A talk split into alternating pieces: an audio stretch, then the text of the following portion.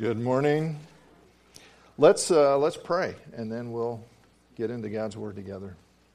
Father, thank you for the season. Thank you for um, bringing, bringing us together into this place and giving us the amazing opportunity to uh, look into your Word and uh, connect with you this morning.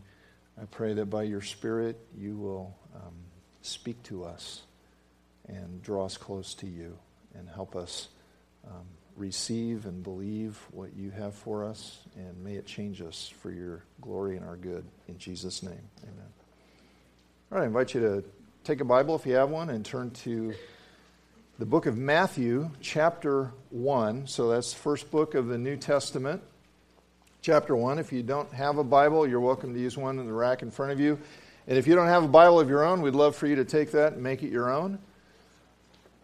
It's not stealing because we're giving it to you and you can just take it.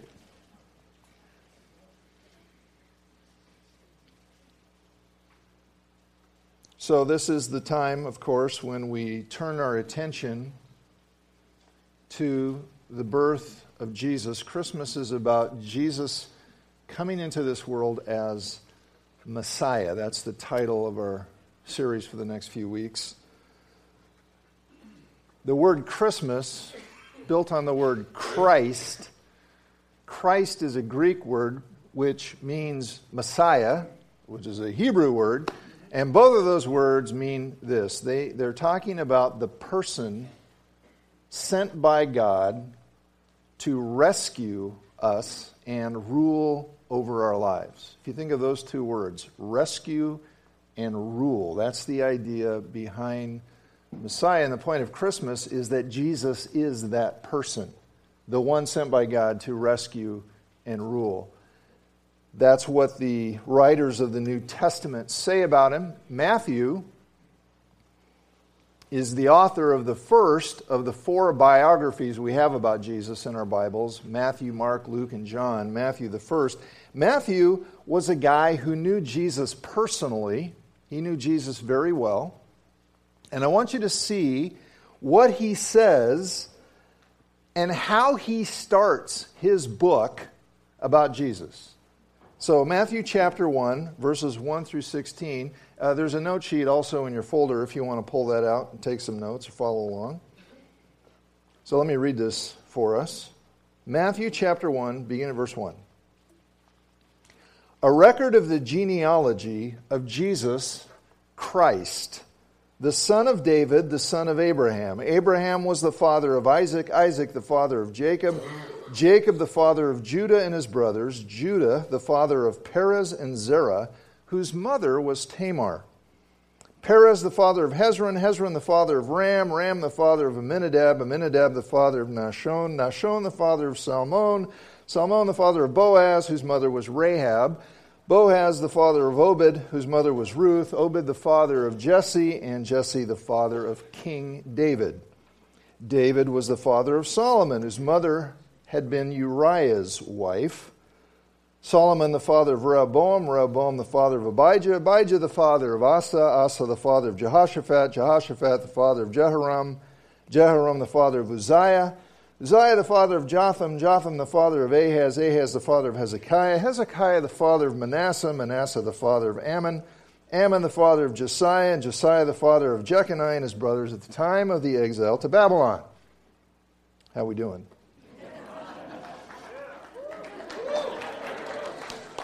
No, no, no, no. After the exile to Babylon, Jeconiah was the father of Shealtiel, Shealtiel the father of Zerubbabel, that's my favorite. Zerubbabel, the father of Abiud. Abiud, the father of Eliakim. Eliakim, the father of Azor. Azor, the father of Zadok.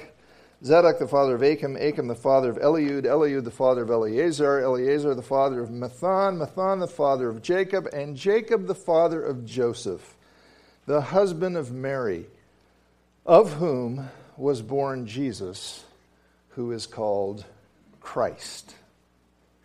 So, Matthew starts his book with the genealogy, the family tree of this person named Jesus, whom he calls Christ, the Messiah, the son of David, the son of Abraham. If you were a Jewish person living at the time Matthew wrote this, these words would have been absolutely stunning to you. Amazing. Because you would have been taught from childhood, you would know that the one true God, the creator of heaven and earth, the God of Abraham, Isaac, and Jacob, the God of Israel, you would know that God had made some amazing promises that were to be fulfilled in the coming of a very special person. 2,000 years before Jesus was born. Okay, so 4,000 years from, from now. God had made a promise to a man named Abraham. And Abraham, the promise was that he was going to have a big family, way more relatives than came to your house for Thanksgiving, more descendants than sand on the seashore. And God said he was going to use this family to bless all of the nations on earth, which is an amazing promise because all the nations of the earth did not deserve to be blessed, including Abraham and his family. Um, the human race has rejected God and fallen into all kinds of evil, all kinds of evil attitudes and behavior, and it's still going on today. We're still engaged in all of this evil. But God had a plan to deal with all of that, and his plan involved Abraham's descendants. Now look at, look at the promise God made to Abraham in Genesis chapter 12, verses 2 and 3. God says to Abraham, I will make you into a great nation, and I will bless you. I will make your name great, and you will be a blessing. I will bless those who bless you, and whoever curses you, I will curse. And all peoples on earth will be blessed through you. That's what you could call a big promise. And Abraham's family did become a big nation, a great nation. Now, about a thousand years after Abraham, this great nation had a great king named David. And God made another promise to David that one of his descendants would rule forever. Look at Isaiah chapter 9, verses 6 and 7. Prophecy made, now this is hundreds of years before Jesus was born. And the prophet Isaiah says this For to us a child is born, to us a son is given, and the government will be on his shoulders, and he will be called Wonderful Counselor Mighty God, everlasting Father, Prince of Peace. Of the increase of his government and peace there will be no end. He will reign on David's throne and over his kingdom, establishing and upholding it with justice and righteousness from that time on and forever. The zeal of the Lord Almighty will accomplish this. Well, as you can imagine, the Jewish people wondered a great deal when these promises were going to be fulfilled. I mean, when would the whole earth be blessed through the offspring of Abraham? When would this child, spoken of in Isaiah 9, when would this child be born, this son who will reign forever on David's throne? And here comes Matthew, a follower of the man named Jesus from a town called Nazareth. And Matthew says, Jesus is the one. That's what he means when he starts out with this genealogy and says, A record of the genealogy of Jesus Christ, the son of David, the son of Abraham. Matthew is saying Jesus is the guy. He's the one we've been waiting for. He's the son of Abraham who's going to bless the whole world. He's the son of David who's going to rule as king forever. He is the Christ. He is the Messiah. He is the one sent by God to rescue us and rule over us.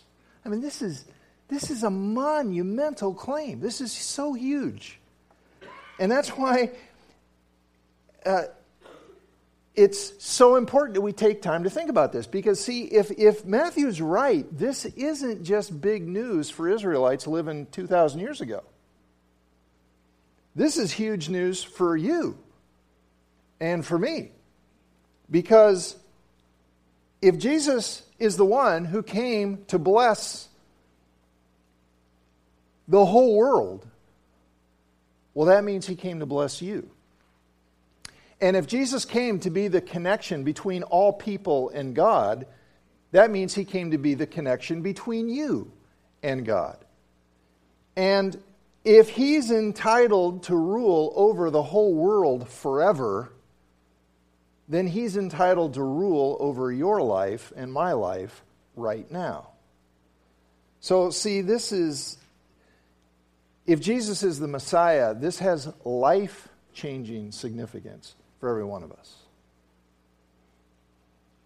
And that's why Matthew begins his book with this family tree, with this genealogy. And you might have wondered, why in the world would any author start a book with a list of names. Because let's just, let's just say it. Let's just be honest. It's not that interesting.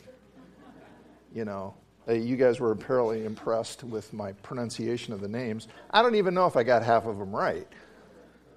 But it's not that interesting to, to read a list of names. But think about this there's really no connection between how interesting something is to read and how important it is. You think about it. The most important documents in our lives are, frankly, kind of boring, like laws, contracts, wills. Have you ever read a will? Okay, not, not that exciting. Well, I guess it could be, depending on what it says. but it's so important. And, you know, building codes, do you like thumb through those in your spare time? the U.S. Constitution, these are serious documents. They are very important, but you don't take them with you on vacation, to, you know, for entertainment. And this list of names is like that. It's critically important because Matthew has to prove that Jesus really is the legal descendant of David because if he's not, there's no way, you know, there's no way he can be the Messiah if he's not a descendant of David. So it's important. But here's the thing this list actually is really interesting. It really is. If you look carefully, I don't know if you caught it or not, but there is something more to this list than just the legal proof that Jesus is heir to the throne of David. There's more to this genealogy than just a genealogy. Notice in verses 3, 5, and 6, Matthew lists the name of four mothers. Did you see that? Tamar, Rahab, Ruth, and she who had been Uriah's wife, better known as Bathsheba. And what's so interesting about this is this is completely unnecessary. If Matthew's only purpose is to prove that Jesus is legally entitled to be the Messiah because you only need the father's names for that. These mothers' names are unnecessary. Why are these four women mentioned? And why just these four? I mean, every single one of these guys had a mom. How come we don't know about the rest of them? What's Matthew doing? Why did he do this? What's he up to? Do you know what these four women have in common? Scandal. Scandal. Each one of them has a scandalous story connected to her life. Three of the four weren't even Israelites, they were foreigners. And the fourth was married to a foreigner. Now, that in itself is fairly scandalous in such an important genealogy, but it's much worse than that. Much worse. Now, I don't have time to go through all their stories. Let's just take one for an example. Let's take Tamar. All right, verse 3 tells us that Tamar was the mother of twin boys, Perez and Terah. Their father was Judah. Judah was one of the 12 sons of Jacob, Israel. God renamed him. So the 12 sons of Israel, Judah was one of those. And he has twin boys, Perez and Zerah, by Tamar. But here's the thing if you go back and read the story, you find that Tamar is not Judah's wife. She's actually his daughter in law. She had been married to one of Judah's sons. Judah at the time had three sons. And the oldest son married Tamar, and he died without having any children. So the culturally acceptable and um, proper thing to do was for her to marry the next brother in line so that she that so that the family name wouldn't die out to raise up an heir to the family name of her husband who died. And guess what? Guess what happened in number two? He died. Well now the culturally proper thing to do is for her to marry the third son of judah. But judah's like wait uh, she marries the first one he dies. She marries the second one he dies. I don't think so so he just kind of puts her off well, she's very concerned because now she has no way to raise up an heir. So, what she does, um, well, she dresses up like a prostitute. And she goes to a place where she knew Judah was going to be, and apparently she knew something about Judah's character and that he would fall for this. And he did. He sees her, thinks she's a prostitute, sleeps with her, she becomes pregnant, and she becomes the mother of twin boys. Judah's the father, born of his daughter Tamar. Yeesh. I don't know if you've had this experience. You're reading along in Genesis and you, you get to the story of Joseph. And I don't know if you know the story, but it's, it's, it's gripping reading. It's not like a genealogy. I mean, you're reading along and it's just amazing, all the things that happens, and you're reading along in Genesis and it's cool, and you come to chapter 38 and you go, What? What is this in here for? This is a scandalous story, and here it is. Matthew brings it up, puts it right dab in the middle of this genealogy of this great King David and ultimately Messiah Jesus. And see, every Jewish person knew this story. They knew about it, but Matthew goes out of his way to remind everybody of this scandal, even though he didn't have to. He didn't have to do this. And then there are three other stories in here that are just as scandalous. What in the world is Matthew doing? Throwing a spotlight on these women and their scandalous stories. Look at verse 16. And Jacob, the father of Joseph, the husband of Mary, of whom was born Jesus, who is called Christ. And here we have the name of another mother mentioned in the line of Messiah. In fact, we have the name of Messiah's very own mother. And you know what else we have? We have another scandal. Joseph was not the father of Jesus.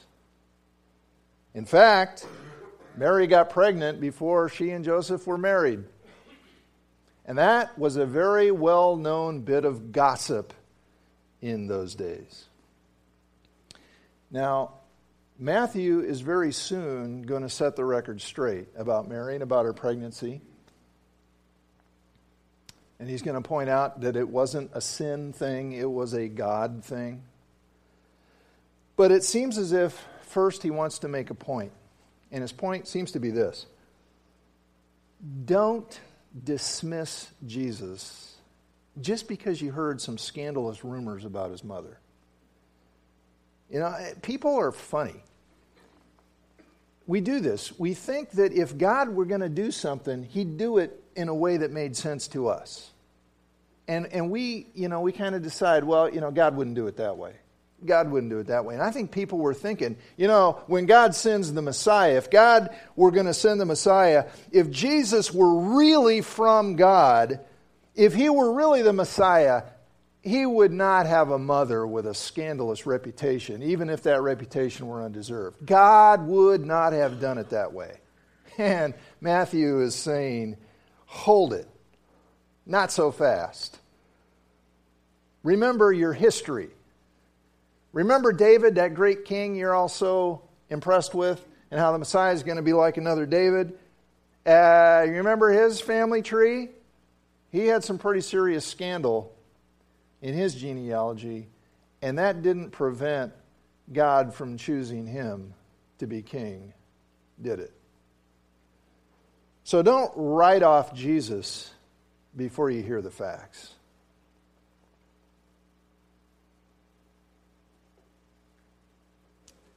People do that. They write off Jesus before they hear the facts. Not necessarily because of a scandal about Mary or something. What do we make of all this? What, what does this have to do with us? All right, I want to give you three lessons from a genealogy, from a scandalous genealogy. Three lessons for us here. First one we need to believe that God is at work even when we don't see it. Believe that God is at work even when you don't see it. I, I read this list of names and I have to wonder how many of these people realized that they were part of the greatest story ever, that they were playing a role in God's incredible plan to rescue humanity from death and judgment. How many of these people do you think knew that? You know, like verse 14, there's this guy named Azor the father of Zadok. Do you ever hear of him? You know any stories about Azor? This is the only time we, we hear anything about him. And he's just a name in a list. Do you suppose Azor knew how God was at work in his life and that he was going to end up being the great, great, great, great, great, great grandfather of the Messiah? Do you think he knew that? I seriously doubt it. I don't think he had a clue. And yet, this list is telling us that God was at work in even the smallest, most mundane details to bring about his good purposes. There were thousands and thousands of little things that God did to bring about this big thing of the birth of his son. See, you can get the wrong impression reading the Bible. You can just get the idea that miraculous things were just happening all the time. You know, the people who lived during the Bible times, man, it was just one miracle after another. They just woke up and bam, God's just doing amazing miracles all day long, every day. And see, if we think that, then we can jump to the conclusion that if I'm not seeing amazing things happen in my life, then, then God must not be at work. God's not doing anything. That's not true at all. That's a wrong conclusion. See, most of history is ordinary. It's ordinary. Most of the people who have ever lived have not seen amazing miracles. See, the reason the stuff that's in the Bible is in the Bible is because it's not ordinary. God was doing something unusual, and that's why it's in there. But most of the time, life looks pretty ordinary. And yet, God is at work in very ordinary things to bring about His good purposes, to accomplish, to fulfill His promises. I mean, think about all these people, and aside from a few big names like Abraham and Jacob and Solomon and David and guys like that, think about all these families that you never heard of. Think about all these boys and girls who, who grew up, got married, had some kids, worked, and died, lived ordinary lives. And yet, in those ordinary lives, God was working. God was working, maybe doing thousands and thousands of things in the little details of their lives to fulfill his promises to bring about his good purposes. And God is doing the same thing today. He is at work in the ordinary, doing thousands and thousands of things that we may not even notice and that never make the news. You know, the most significant things that happen in the world today will not be on the news tonight? People coming to know Jesus Christ, getting saved from hell being filled with the Spirit of God, whose lives are going to be transformed, whose eternities are transformed, and it'll never make the news.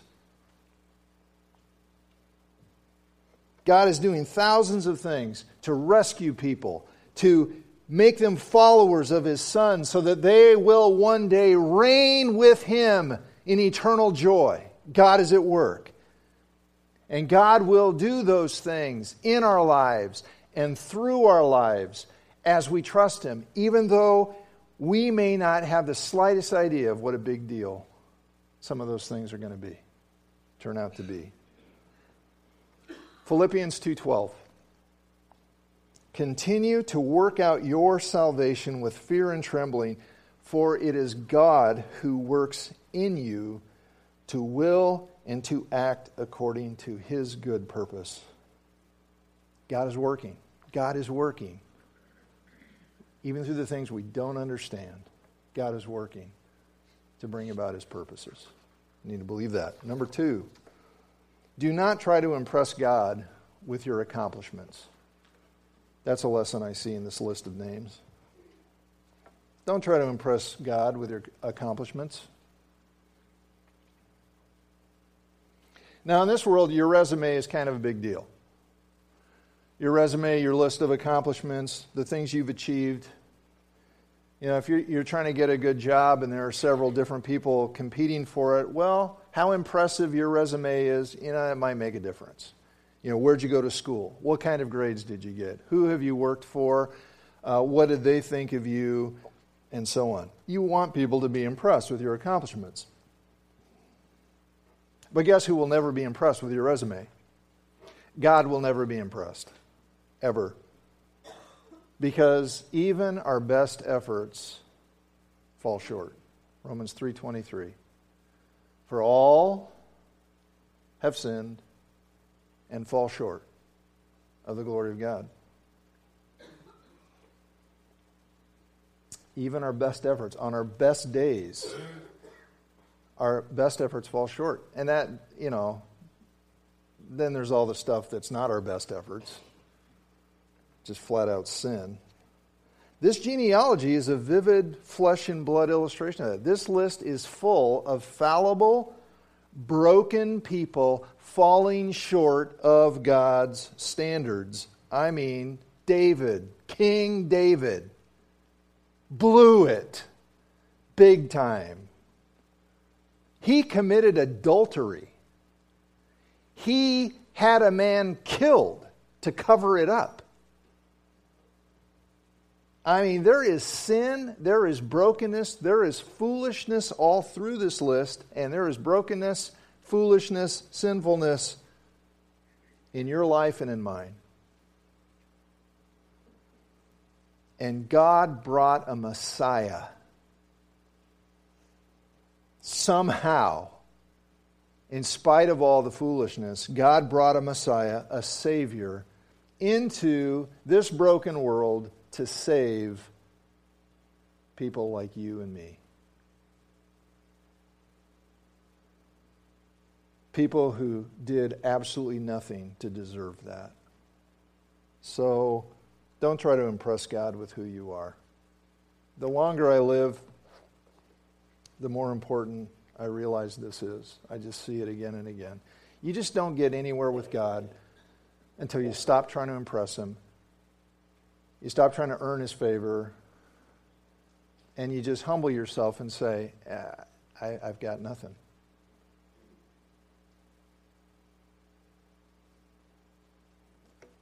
Number three, don't try to limit God with your failures. So don't try to impress God with your accomplishments, but don't try to limit God with your failures. Human pride is so weird. It is just so weird because it shows itself in two completely different ways. It's pride to try to impress God with your accomplishments. You know, this, to think that somehow you can, if you try hard enough, you can. You can do it. You, you can be good enough for Him. If you just go to church enough, if you just pray enough, if you just do enough good deeds, if you just keep the Ten Commandments hard enough, or, or whatever. No, you can't do it. You know, you can't. Jesus came to save us, not to tell us what a great job we're doing. We need a Savior, we don't need a coach. So it's pride to try to impress God with your accomplishments. But here's the weird thing it's also pride in a very backward sort of way to say, oh, I'm so terrible. I am so awful. I've done such awful things. God can't accept me. God can't ever use me.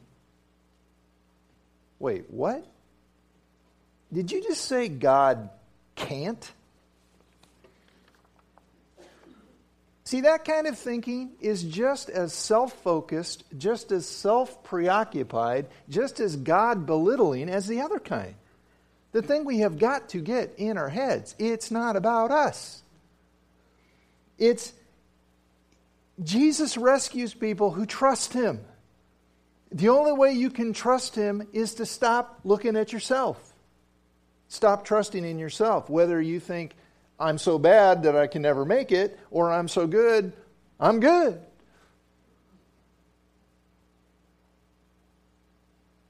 Jesus came to save sinners.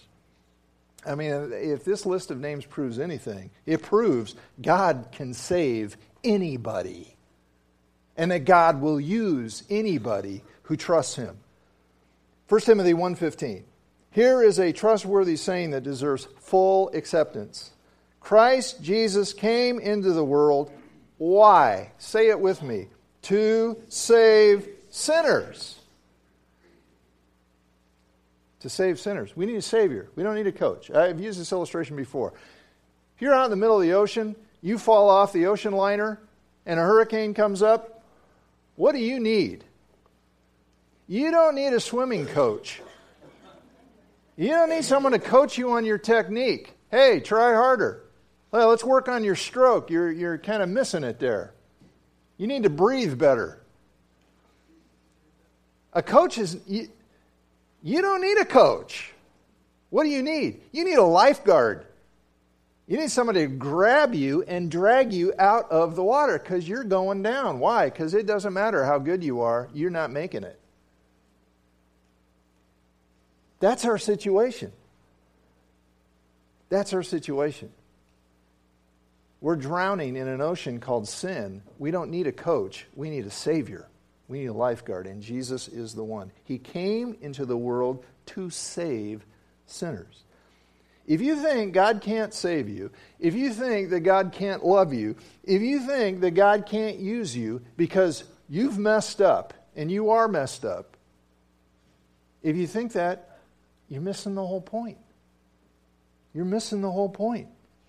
There's only one perfect person in this genealogy Jesus, the Messiah, the one sent by God to rescue and to rule over our lives. Because we don't need to just get dragged out of sin, we need new direction. We need new guidance. We need someone who knows, and God only knows, what's really good and what isn't, to rule over us for life. He came to save sinners. If you're a sinner, you qualify. You just need to admit it. Just admit it. Just realize how desperate your situation is and just ask Jesus.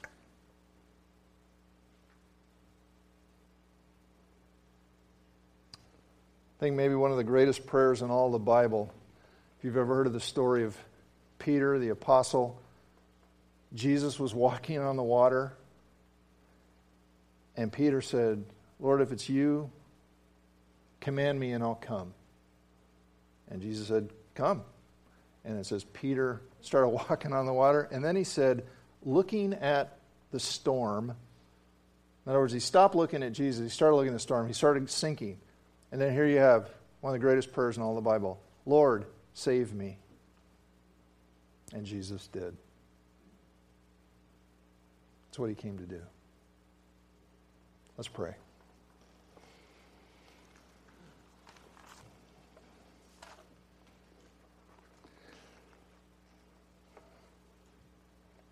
I don't know where every one of you is at today. The only heart I know all that much about is my own, and I don't even know my own heart all that well. But that's okay because the one I need to know is Jesus. And I don't know where you're at at the start of this Christmas season, but I know that the thing, the place we all have to start is to realize who Jesus is. He's the Messiah. He came to rescue us and rule over us. And if you've never yet asked Him to save you, to rescue you, and to come and rule over you, this would be a great time to do that. Make this the best Christmas ever by acknowledging and recognizing and believing what, what the whole point of the holiday is why Jesus came to save sinners. And it's just a matter of admitting you've blown it, you can't do it, you can't make yourself good enough for God and instead you ask Jesus to do it for you. His righteousness, His goodness, His perfection, not yours. And just ask Him. Just call out to Him. In a minute, we're just going to pray. I'm just going to give you a quiet moment to talk to the Lord about whatever you need to talk to Him about. Just quietly, your own heart. Um, if, if you haven't been realizing that God's at work in your life, if you've been proud of your own accomplishments, or you're thinking you're so bad God can't use you, uh, just let what this list teaches us um, provoke you to talk to the Lord about whatever's going on. Let's just take a minute and pray, and I'll close us here in just a minute.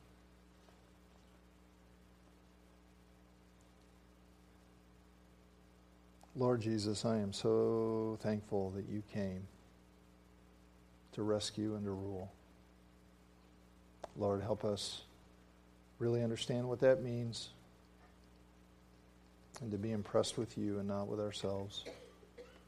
And um, help us as we walk through this time of Advent, of Christmas, to make it all about you. We pray in your name. Amen.